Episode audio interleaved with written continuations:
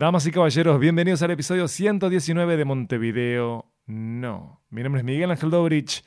Pasen por acá, relájense, pónganse cómodos porque acá se viene a pasar bien. Bienvenidos a Dobcast, la casa del confort y la arbitrariedad, que hoy tiene un invitado de mega lujo. El Robert De Niro del cine uruguayo, Néstor Gusini. Y lo dije de pie, ¿eh? Lo digo de pie de vuelta. Néstor Gusini. Este episodio es presentado por Amenaza Roboto, periodismo exponencial. Ponete al día con el mundo tecnológico y científico en www.amenazaroboto.com. Sigue Amenaza Roboto en arroba Amenaza Roboto y en facebook.com barra Amenaza Roboto. Domo arigato, Mr. Roboto.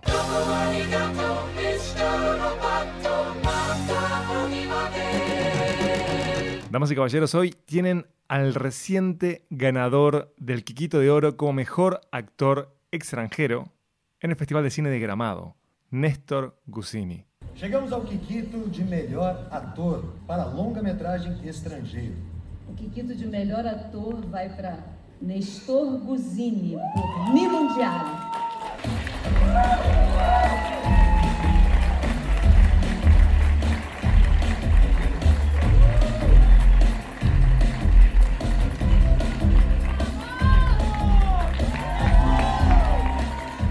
Muito obrigado.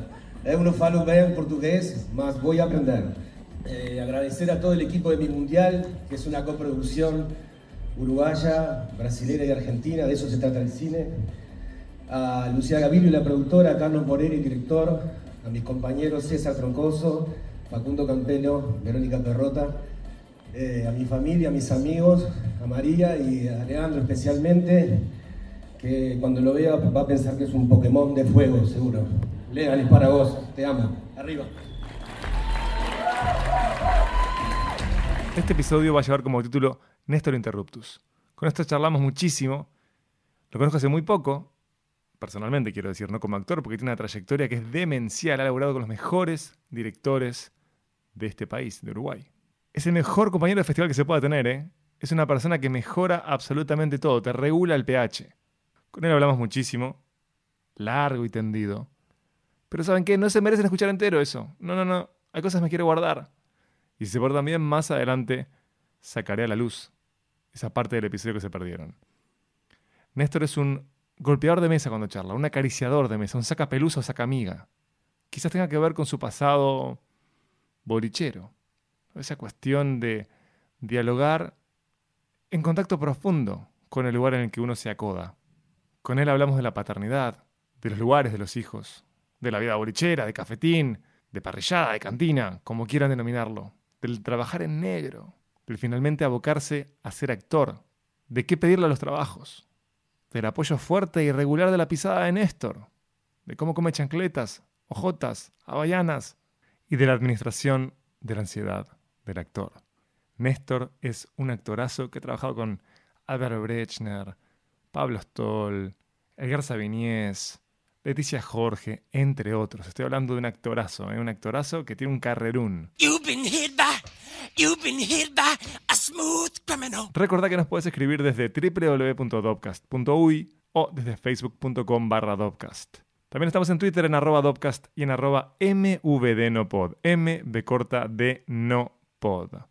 Y me escuchás desde donde quede más cómodo. Vamos a vos. Estamos en iTunes, en SoundCloud, en Castbox, en TuneIn, en Evox. Levanta el RSS desde Dopcast. Vamos a vos, eh. Lo digo en serio. Y te invito a que te hagas amigo, que te suscribas al canal de YouTube de Dopcast. Allí hay joyitas como El Norte es el Sur y en breve estrenamos programas nuevos.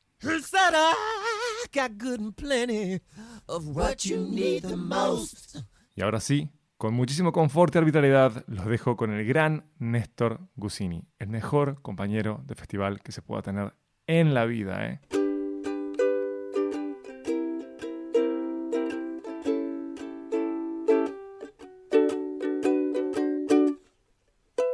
Vivía en un, este, en un conventillo que había un solo baño. Y cuando yo era chico, andábamos por él.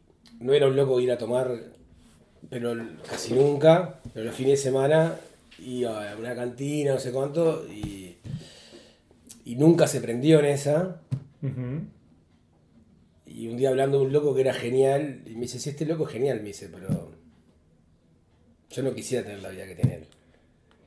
Imagínate. Porque todo lo, o sea, esto más, esto, esto, si esto es tu vida, Es una a pesadilla. mí me parecía muy pintoresco, yo era un guacho, El uno, un superhéroe. vos, billar, me enseñaron a jugar al billar, jugaba muy bien al billar.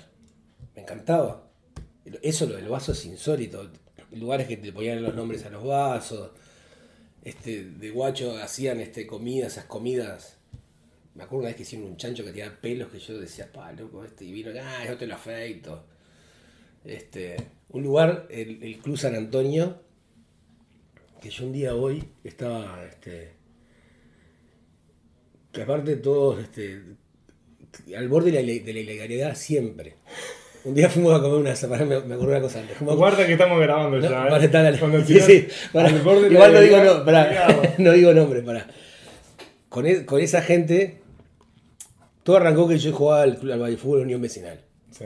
Fui a ver una práctica de un amigo, Leo, que íbamos juntos. Le faltaba uno, jugué, hice un par de goles y me fueron a fichar ese día a mi casa. Entonces jugué 3, 4 años en Unión Vecinal. Y este. Y mi padre, que no le costaba mucho, enseguida empezó a, a meterse ahí en el club. Les hizo medio una peña en el fondo, el gimnasio se techó. Este, al final de la dictadura, organizó cosas, llegó hasta creo que creo que fue Seregni hablar ahí. Este, se me empezó a meter en el club y terminó medio en la directiva. Y ese club era medio amigo de otro club que está cerca, que no lo voy a nombrar por las dudas. Y este, hay dos cosas que contar de ese club. Bueno, una que era increíble. Este, que, el dueño era un veterano crack, pero, pero no, era complicado, si te se enojaba. El hijo era muy complicado y los nietos mordían los perros. Tenían esa parte que dicen, estos son bravísimos. El perro, los, perros le corrían porque le mordían las orejas a los perros.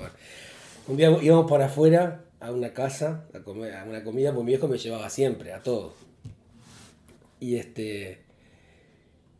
Y noté que cuando llegamos a la casa, que había como cosas hechas con tapas de, de, de- de ute. O esas cosas de hormigón. Sí. Porque los locos donde iban en la camioneta levantaban y se la llevaban. O sea. Este. Bueno, y un día yo estaba en ese boliche y, y veo que, hay una- que había una esquina. Una esquina, o sea, estaba el boliche y la esquina, que era una calle empedrada, seguía el boliche. Ahí donde se hacían las comidas. Y, eso ocupaba 20 metros de eso. Habían cortado una calle. O sea, la cortaron durante muchos años. Esa calle no se podía. Un día un vecino quiso doblar y, esto, y le habían cerrado de cosas. Habían continuado el boliche hasta que alguien con un poco de dignidad del barrio fue a la intendencia y empezó a hacer un reclamo. Dijeron, no, no, pero acá hay una calle, señor, el mapa. Bueno, vaya, fíjese que ahí no hay una calle. Y después de 20, 30 años, ahora se puede circular por ahí. Pero bueno, el, el piso de una parte donde comíamos era de empedrado, porque era una calle cortada y ocupada. Increíble. y te fuiste fogueando con eso. Bueno, había una cosa que tenía mi, eh, mi viejo, que yo, ahora que soy padre, se la valoro mucho más. Porque un- está buenísimo estar con los hijos. Pero hay, un hay un momento que te trancan un poco las pelotas. Claro. Es, o sea, y él me llevaba a todos lados. O sea, el, el traba- tenía un trabajo regular de lunes a viernes en un banco, pero inclusive los días entre semana me iba a buscar a las prácticas de fútbol, lo que fuera, y nos quedábamos juntos. Y el sábado, arrancaba el sábado, y yo a primera hora, yo me levantaba con él y él me llevaba todo lo que tenía que hacer de si fuera un mandado, el boliche, esta la can... Este. Y entonces este el, eh, digamos que conviví mucho tiempo con gente más grande que yo, que fue una cosa que después repliqué un poco en mi vida, porque muchos de mis amigos, este, de ya pasada mi adolescencia, eran más grandes que yo. No sé si o sea, una casualidad o qué. Este, pero digo, siempre fue una- en, en ambientes este, que para mí eran súper sanos, pero que mirados a la distancia, eran sanos mientras yo estaba ahí, pero era una vida Era sano porque estaba tu padre. además. Claro, exacto, exacto. Porque no había nada que, viste, que, que vos dijeras, o sea, yo hoy llevaría a mi hijo ahí sin problema, a ese rato, digamos. Este, pero claro, es, es como ir a esta película del Crepúsculo al Amanecer, irte antes y se convierten en vampiro. Entonces, bueno, che, nos vemos. Se convierten en vampiro y ya no hay nadie. No hay ningún menor. No, tal, y también con gente muy, este... mm, eh, me acuerdo de, en Unión Vecinal había un cantinero del Coco, que fue, la- este, que suena un poco dramático, pero tal, no, no, no... Digamos que la primera vez que vi llorar a mi padre fue cuando se murió ese loco. Yo estaba en mi cuarto, que era el, de mi casa, era como... En realidad no era el cuarto, era como un living, las casas esas de antes, tenía un comedor y un living comedor que se usaba solo en, la- en Navidad, con los cubiertos de Navidad, después no se usaba para nada en todo el año porque era como un lugar de la casa al pedo que nadie, que, que tenías que como conservarlo. Sí. Al lado de eso había como una especie de habitación que yo dormía ahí. Y el teléfono estaba ahí. Y este, claro, yo no, era muy chico cuando murieron sus padres, de mi padre.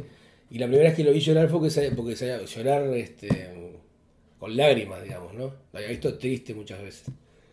Es porque se había muerto el coco. Que era, era un cantinero muy especial, este, eh, este, un loco con ideas muy avanzadas, un tipo muy particular. O sea, te encontrás con gente. Digamos, yo siempre me sentí muy protegido ahí. Bueno, te decía el, el- el- billar, ¿no? Como el- lo que yo disfrutaba jugar al billar con esos tipos, lo que me enseñaron. Por lástima lo, lo desaprendí todo porque no me acuerdo de nada. Dónde había que pegarle para que pegara la vuelta. Este, y campeonatos, ¿alguna vez viste un campeonato de billar? No. Pero, tor- o sea, torneo que se corta el aire. Sí, sí, lo sé. lo Vas de visitante o de local, palo esos que se, que se abren a la mitad y se, se enroscan. Y que no se festejan con gritos, pero es. O sea, que vienen de visitante y todos alrededor del billar y estos tipos que juegan. Este. Y bueno, y mi primer trabajo, ahora que estoy pensando. eh, en, en Unión Vecinal mi padre se le ocurrió un día, de, de esos emprendimientos que tenía mi viejo, enfrente poner como un techarlo con chapa y una parrillada con otro loco, con Dante. Y yo iba, tendría este, esto fue en el 85, o sea, tenía 12 años. Iba de tarde antes de llegar mi padre a ayudar a armar las, unas mesitas y, este, y los papeles. Y fue como mi primer trabajo en negro, digamos, ¿no? Ahora que estoy pensando. Por supuesto. Bienvenido a Uruguay. Acá cómo se labura. Es negro. Es negro. Si no tenés 10, 12 años en negro, necesitas las cosas bien. Tenés que pagar ese derecho de piso. Tal cual. Ah, ¿por qué necesitas el control legal? No, no, no, primero es negro. Bueno, así que te formaste, ¿no? Con- en, en la bohemia controlada. Era como bohemia Muy controlada. va- no quiero hacer una mística esto porque era muy controlada. Claro, era, laboratorio. era como en pequeñas grajeas, digamos. Pues era lo que que hacía mi padre, digamos. Admiro a los padres que logran hacer eso. Yo no puedo, ¿sabes? Que no puedo pilotear eh, la desprolijidad del asado con, con la vida familiar. No lo he logrado. Sin embargo, tengo amigos que en asados que hacemos van los niños. Claro. Y van aprendiendo códigos desde muy temprano, ¿no? Esto mamá no se le cuenta. Lo va como quebrando, comprometiendo. ¿Viste? Pero yo no puedo, no puedo, no puedo. Para mí, por mi salud mental, tengo que separar a esas actividades lúdicas de las actividades como padre, ¿no? Eh, Por eso te decía que yo en su momento lo vivía con mucha naturalidad, pero es admirable. Claro, la verdad que. Es verdad que yo. Este. El, jodía bastante poco también, ¿eh? Porque me sentía cómodo, estaba bien.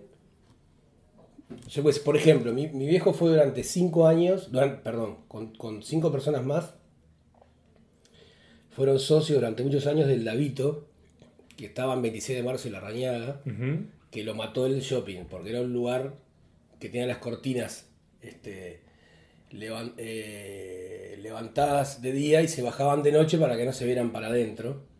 Era como una especie de pub donde no, pasa, o sea, no podía pasar nada, porque eran mesas que te sentabas a comer, pero un lugar muy oscuro, la, la única luz eran las peceras, y este, yo no podía entrar, por ejemplo, de noche. Y había muchas parejas que no eran. Este, Respetar al pirata. o- o- claro. Eh, Respetemos al pirata, démosle un lugar seguro. Exacto. La gente se quiere divertir. Ya venía así, o sea, mi viejo laburaba con este Davito y un día le dijo, ¿por qué no, te- no se quedan con esto? Y no, yo no tengo un mango. Bueno, entré cinco. Tenía una esplanada, era uno de los pocos lugares que tenía ese servicio que te enganchaba la, la bandeja en, el- en la ventana. Mm, y. Como había también, creo que en el Parque Rodó. Sí. Tenían, bueno, yo, eh, este, uno de los socios era mi abuelo también. Y yo me iba, yo eh, los sábados estaba cinco horas ahí.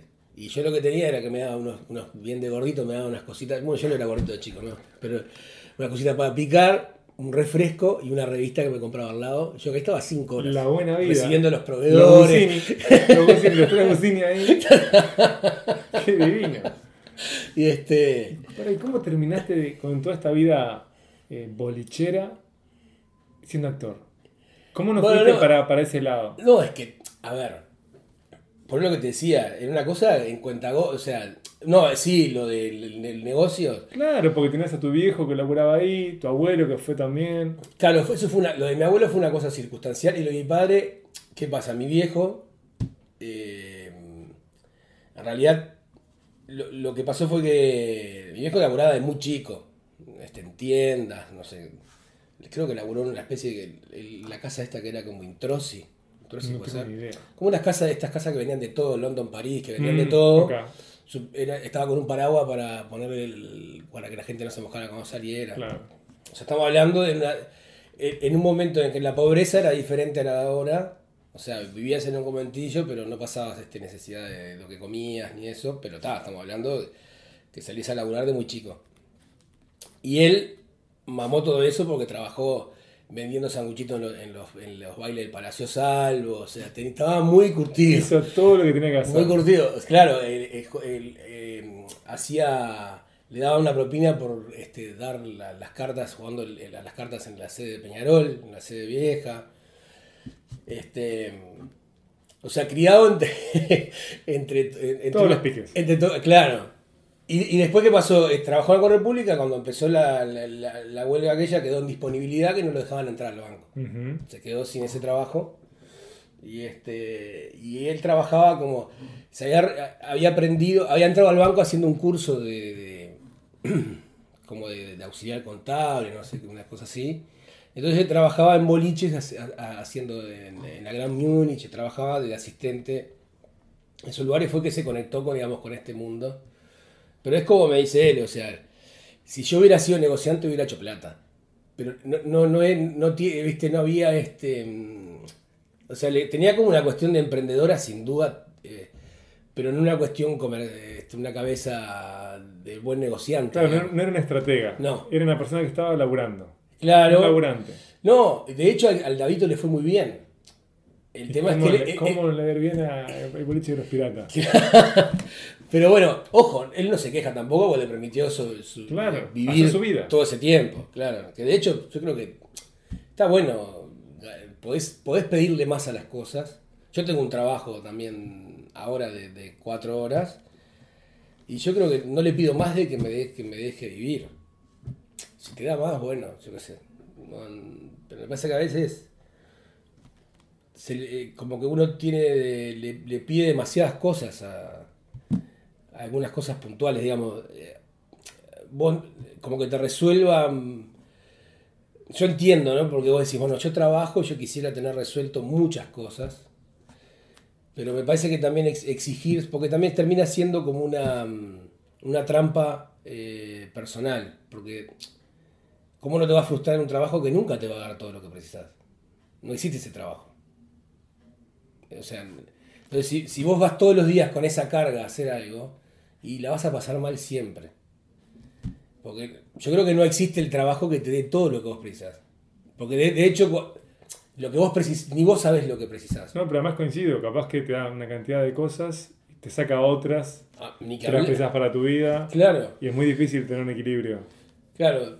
A ver, todos tenemos frustraciones, pero yo- a veces, Por supuesto, y me parece que parte de ser un adulto funcional es poder convivir con las frustraciones. Pero frustraciones es bienvenido a la vida.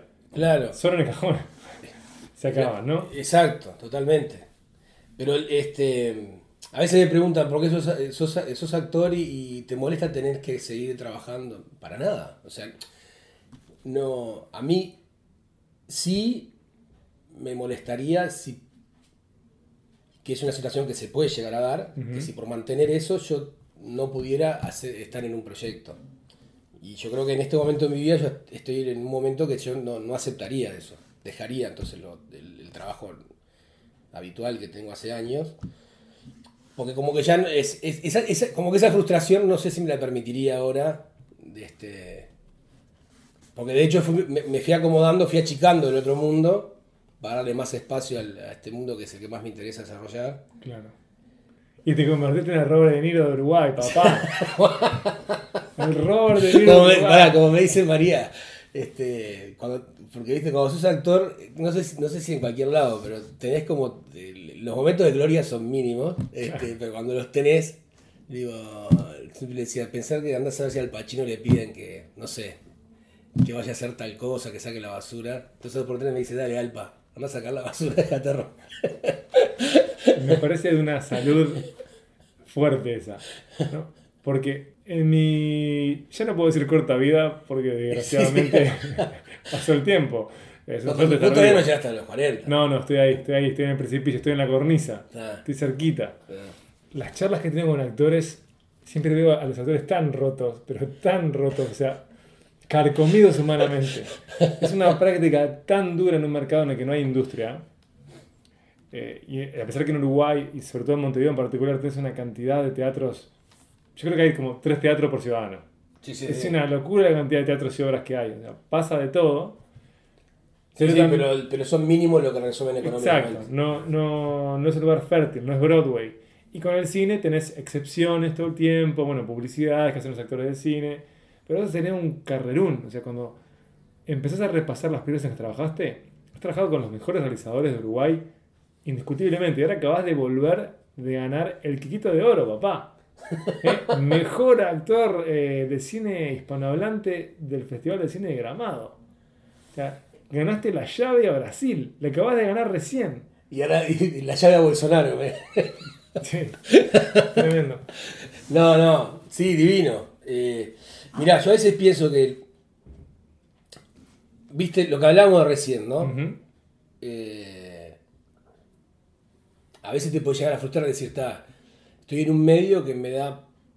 que tenés como. tenés muchas limitaciones. Todos los medios tienen limitaciones. Este tiene limitaciones comparado con, lo- que- con los vecinos Argentina y Brasil, mucho más grandes. Sí. Ahora, por otro lado, y el- de la cual yo me siento muy feliz y estoy de acuerdo que he trabajado, yo creo con, lo- con los mejores realizadores que hay acá. Sí.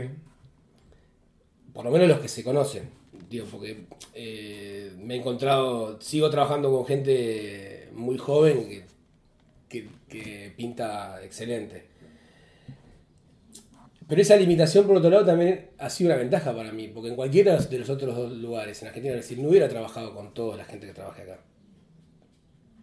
O sea, no sé si, me- no sé si fui claro. Fuiste. Es que, eh, en Argentina y en Brasil podría haber hecho un- una buena, una gran carrera, pero no hubiera trabajado con todos los grandes directores que yo trabajé acá.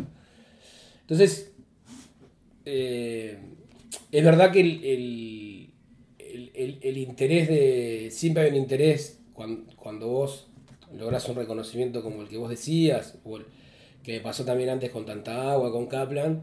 Dices, bueno, quizás pueda ser una oportunidad de, de- de- de- de seguir trabajando Argentina, Brasil. Con el objetivo de conocer otra gente, pero en realidad con el, yo quiero ser sincero, con el principal objetivo de seguir filmando, que es en definitiva el, el- el mayor interés que tengo. No, no hay un objetivo específico, si quiero ir a filmar a Argentina o quiero ir a filmar a Brasil. No, pero sabes que si entras a Argentina o Brasil tienes una continuidad laboral que Eh, no eh, tenés exacto, que, que- que en realidad, no por desprecio, todo lo contrario. me- o sea, pero digo, no es un objetivo que vos decís que vos te, que, que- que vos decís, me, encan- me gustaría trabajar en Argentina, que sería válido, ¿no?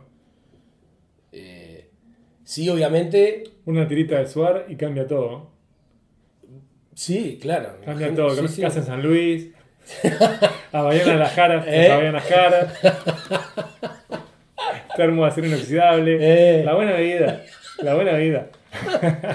Yo no pido mucho, solo pido las avellanas caras.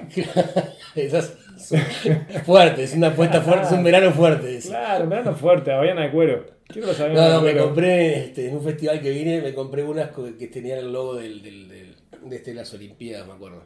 Unas azules, pero al final no resultaron tan buenas, se me- el logo se me fue como destruyendo. ahí el típico comentario en Uruguay sería, andan bien tus cosas. ¿Qué? No, esas caballeras tuvieron su momento. Igual no envejecieron bien. Porque el logo que empezó a Ah, quedar medio. vas. Y vas. Yo las gasto medio extraño, ¿viste? Tengo, tengo un apoyo fuerte cerca del dedo gordo. Que empezaron a quedar mal. Esta es una cosa que me encanta de poder grabar podcast, es que como la lógica es conversacional, uno llega a estas verdades importantes que no llegarías en una entrevista de radio. La, la mala pisada en esto. Sí, sí, sí, sí. Eh, Tengo, tengo una pisada muy fuerte, el- digamos que el apoyo del dedo gordo. Y las, las, las dejo, las, las empiezo a dejar finitas de ese lado.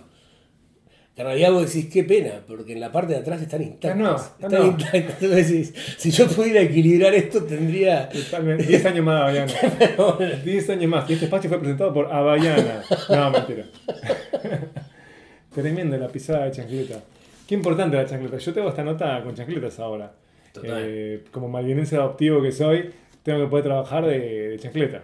Eh, Sí. Y por eso estamos acá, por eso estamos acá. Pues sabes que te decía esto de los actores, que realmente me parece una labor tan compleja, eh, porque ya es complejo interpretar un papel, me parece, pero algo imposible de comprender cómo se pone el cuerpo, cómo se le da vida eh, materialmente a un texto, pero después lo otro, porque la vida del actor es una vida que quizás pueda tener puntos en común con la del tenista.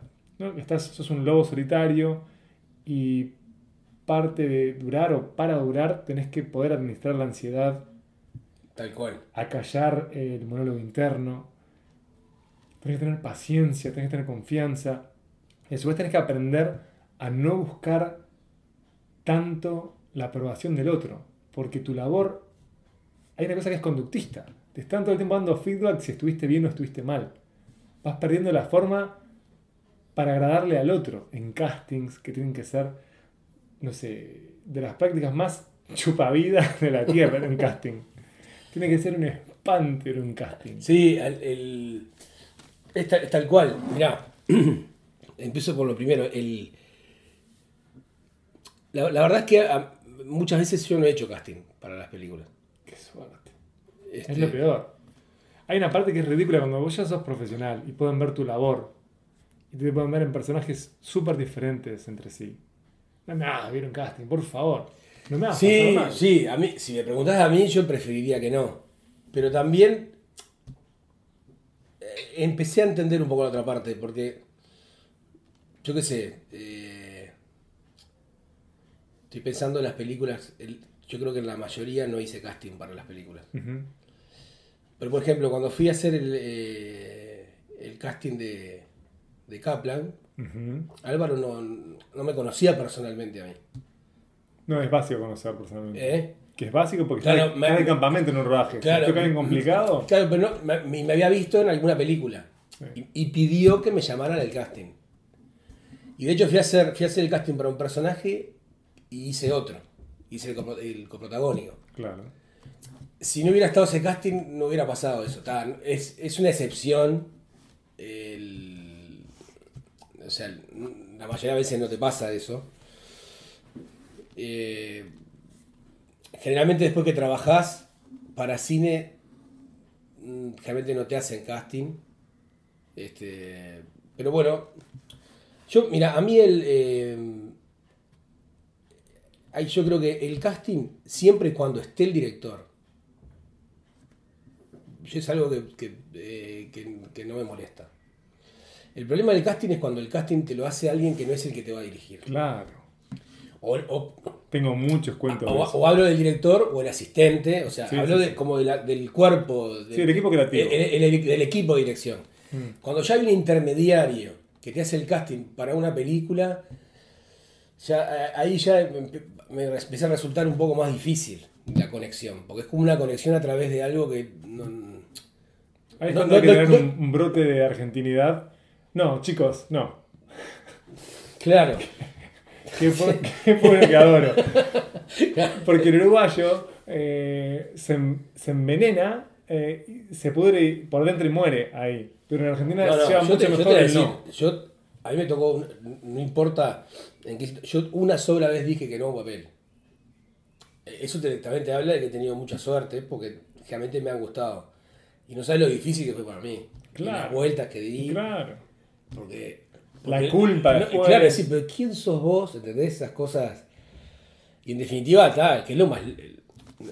Si lo pensás este, desde un razonamiento lógico, es lo más normal del mundo que digas que no. Totalmente, es tu derecho y además. Pero tiene que ver con, una- con un complejo propio, no con el otro. Tiene que ver con Sí. una cosa de, de decir, ah, pero que esto que estás agrandando, no sé qué te pasa. Sí, te mareaste, Néstor. Claro, no, y en realidad es algo bien, no, no, no tiene mucho misterio. No tiene mucho misterio. Sí, no te cierra el proyecto, no lo haces. Punto. Claro. Este, yo igual vos lo hablás y no sé si es por una cuestión del medio o- y, no y, y acá no, no está, no está la institución de la figura del representante que es el que te resuelve ese tema. Claro. Sería fantástico que hubiera profesionales este, de esa clase, digamos, como cagadores de la NASA, básicamente los representantes. Tener esa gente para poder sacar la máxima cantidad de dinero y las mejores condiciones laborales. Pero no pasa, no pasa nada. Solucionaría tanta cosa tener un representante. Claro, sí, tanta cosa. yo tuve, una, yo tuve una propuesta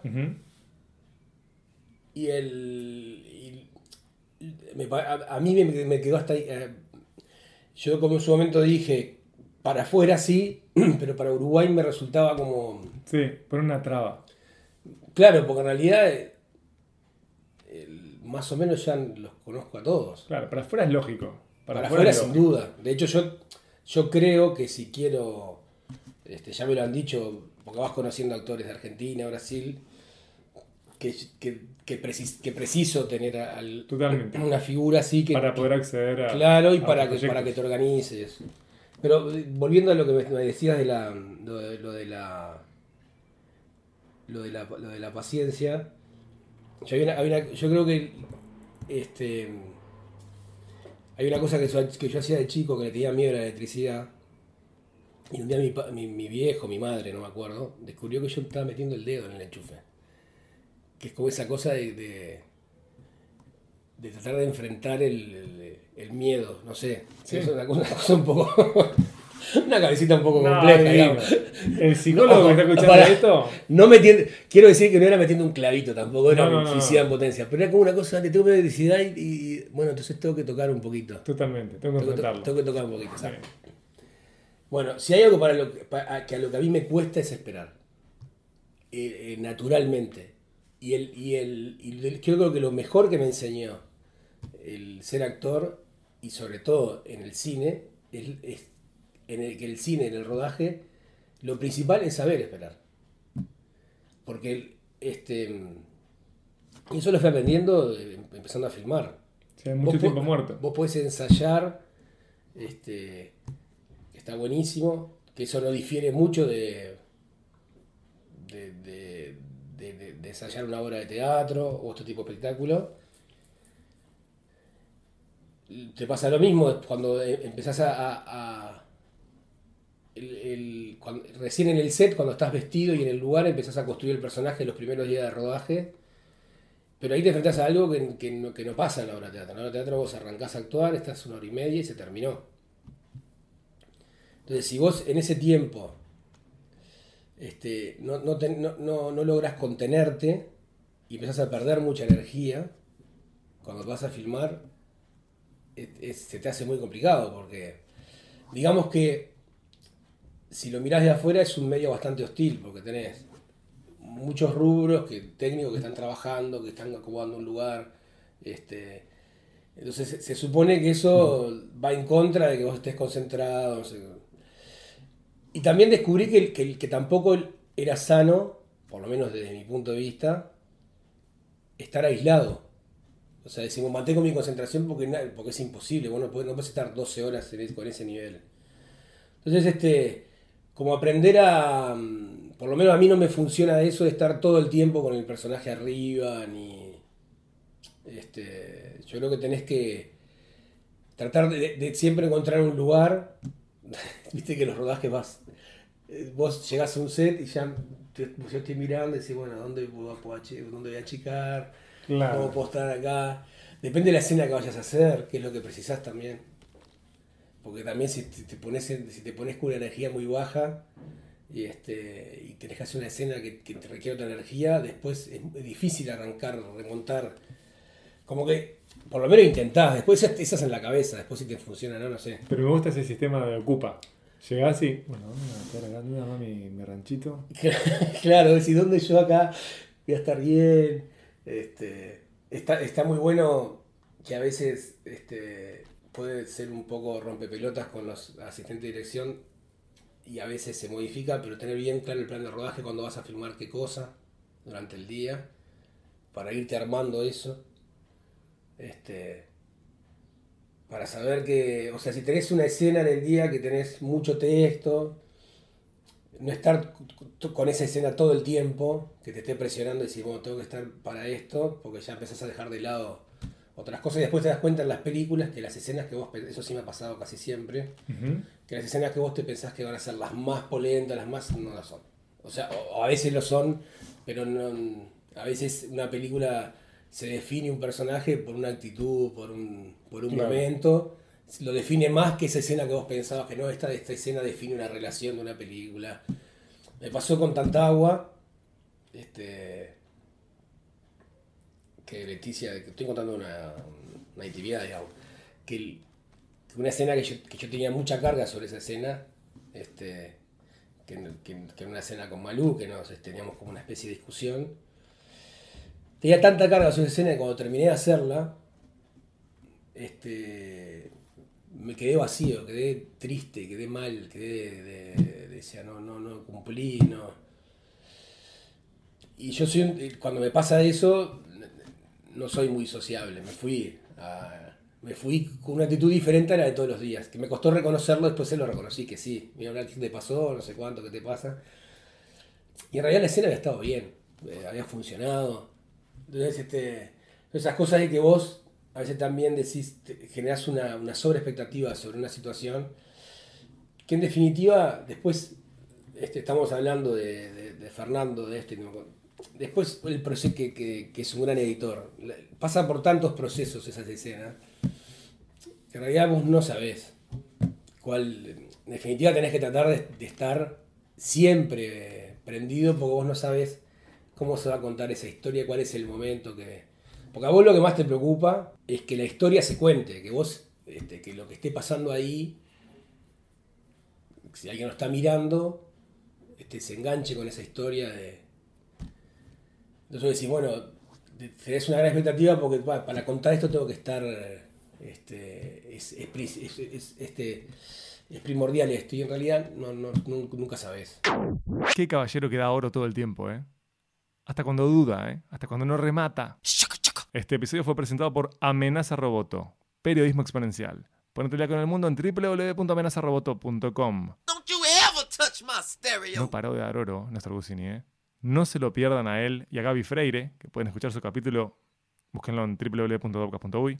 No se pierdan a estos actorazos en Todos detrás de Momo, la serie que dirigen Pablo Stoll y El Garza Viñez. El director de Whisky y el director de Gigante. Hace un grupo All Star este.